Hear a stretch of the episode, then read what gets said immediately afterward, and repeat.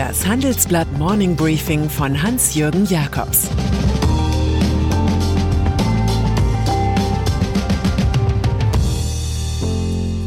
Guten Morgen allerseits. Heute ist Mittwoch, der 13. Mai. Und das sind heute unsere Themen. Europa entdeckt Schengen wieder. Facebooks geheime Lobbywaffe.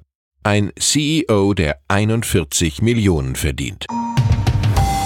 Im Folgenden hören Sie eine kurze werbliche Einspielung. Danach geht es mit dem Morning Briefing weiter. Dieser Podcast wird präsentiert von Ford. Die neuen Finanzierungsangebote von Ford bieten Privat- und Gewerbekunden die Möglichkeit, sorgenfrei durchzustarten. Wer ein Fahrzeug kauft, zahlt seine Raten später. Das Angebot gilt für alle verfügbaren Neuwagen, außer Ford Mustang, bei teilnehmenden Ford-Partnern. Mehr unter Ford.de Stellen Sie sich vor, Sie lebten im deutsch-französischen Grenzgebiet, hätten sich all die Jahre frei in beiden Ländern bewegt und seien den Initiativen einer gemeinsamen Region fröhlich gefolgt. Und nun auf einmal finden Sie Plastikquader als Reinkarnation einer Sache, die mit Schengen und dem Binnenmarkt erledigt schien, Grenzen. Sie würden also fragen, wo ist mein Europa?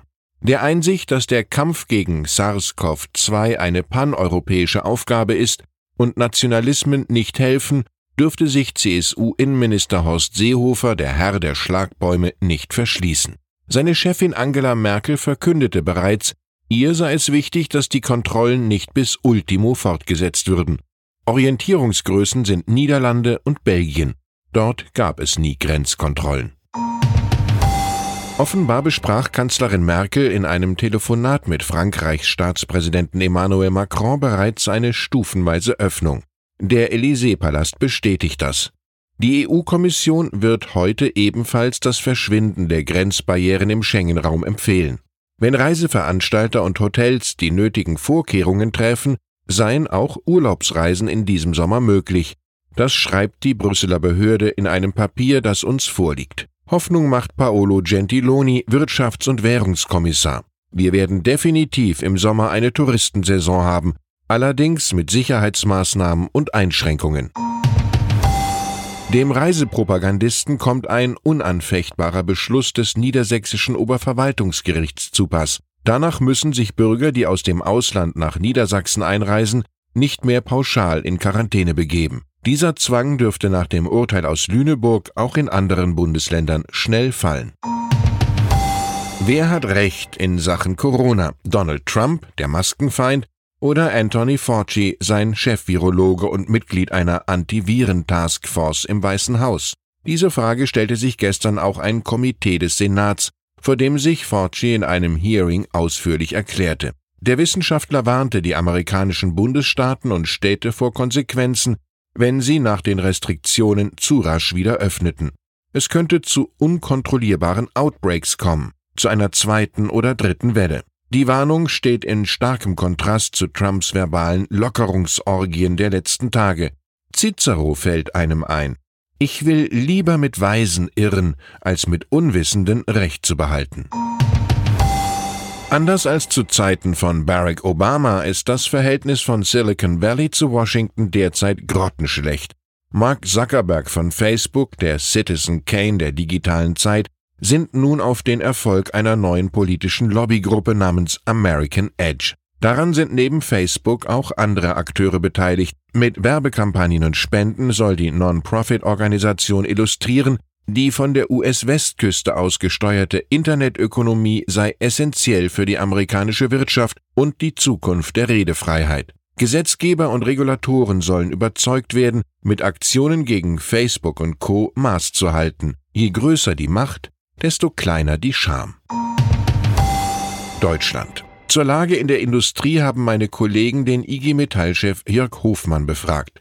Pflichtlektüre in einer Zeit, in der VW die gerade wieder angelaufene Produktion drosselt, da es in den Autohäusern an Publikum fehlt. Als alleinstehende Maßnahme lehnt der Gewerkschafter die derzeit diskutierten staatlichen Kaufprämien für Autos ab. Wir brauchen ein Konjunkturprogramm, das der Breite der Wirtschaft Schwung verschafft. Eine Beschleunigung des ökologischen und digitalen Umbaus sei nötig. Hofmann präferiert eine Umweltprämie auch für emissionsarme Verbrennungsmotoren. Zudem beklagt der IG Metallmann, Die Autoindustrie habe sich selbst ein Ei ins Nest gelegt. Sie hat zu Unzeiten nach Kaufprämien geschrien und beklagt sich jetzt, dass die Käufer darauf warten. Teamviewer. Im DAX ist das Göppinger Tech-Unternehmen noch nicht, dafür aber sind die Gehälter von CEO Oliver Steil mit 41,3 Millionen Euro und Finanzchef Stefan Geiser mit 20,8 Millionen mehr als DAX-würdig. Was zählt da schon das 16 Millionen Salär des Ex-VW-Chefs Martin Winterkorn, über das sich alle aufregten? Die beiden Teamviewer-Strategen profitieren von generösen Gaben ihres Mehrheitsaktionärs Permira. Die beiden haben der Private Equity Gesellschaft beim Börsengang immerhin einen Erlös von 2,2 Milliarden hingezaubert.